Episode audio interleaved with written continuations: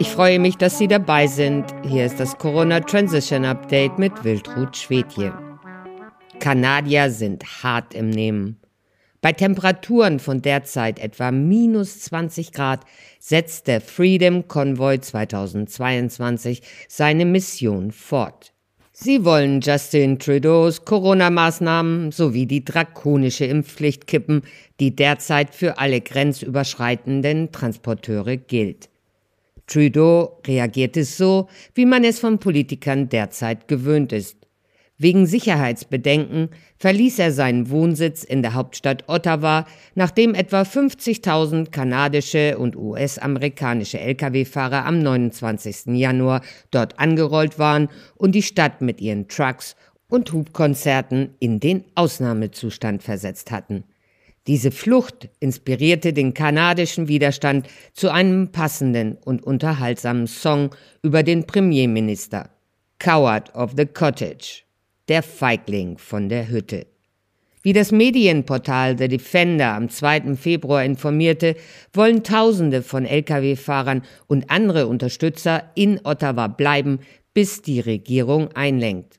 In einer Erklärung habe der Polizeichef von Ottawa, Peter Slowly mitgeteilt, dass es möglicherweise keine polizeiliche Lösung für diese Demonstration gibt. Um sie dennoch beenden zu können, würden er und andere Kommandeure jede einzelne Option in Betracht ziehen, einschließlich militärischer Hilfe für die Zivilmacht. Premierminister Justin Trudeau ließ daraufhin jedoch wissen, dass die Entsendung der Armee zur Räumung der Demonstration im Moment nicht in Frage kommt. Doch nicht alle Polizeikräfte scheinen die Einstellung des Polizeichefs von Ottawa zu unterstützen, wie das Video Ein Handschlag sagt mehr als tausend Worte beweist.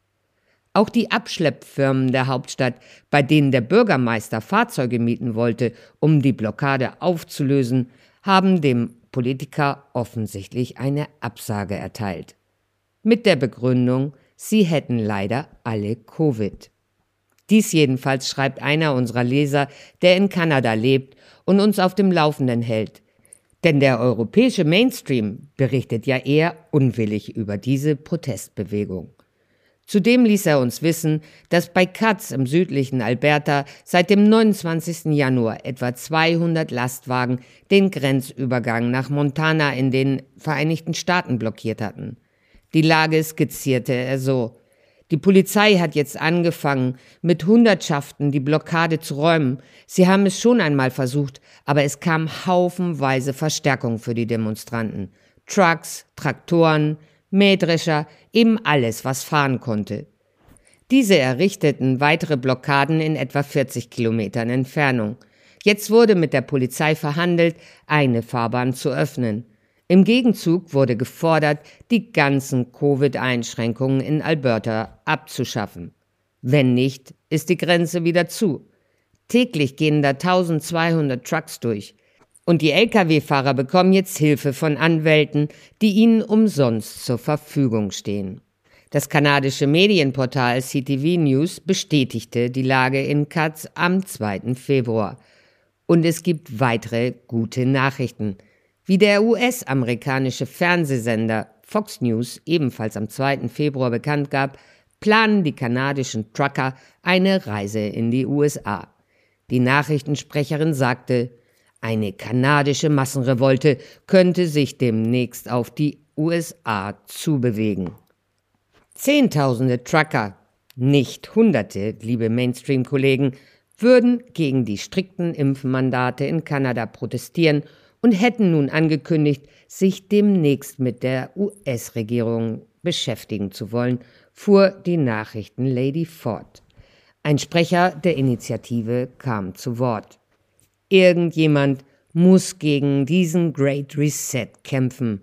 Im Teamwork mit unseren Nachbarn aus dem Norden schaffen wir das. Bravo! Bei den kanadischen und US-amerikanischen Truckern und deren Unterstützern stimmt die geistige Haltung. Und allein dafür, dass die kanadischen Freiheitskämpfer bei diesem eisigen Klima so einen herzerwärmenden Widerstand leisten, verdienen sie einen zigtausendfachen Applaus. Diesen und viele weitere Artikel finden Sie auf unserer Website www.corona-transition.org.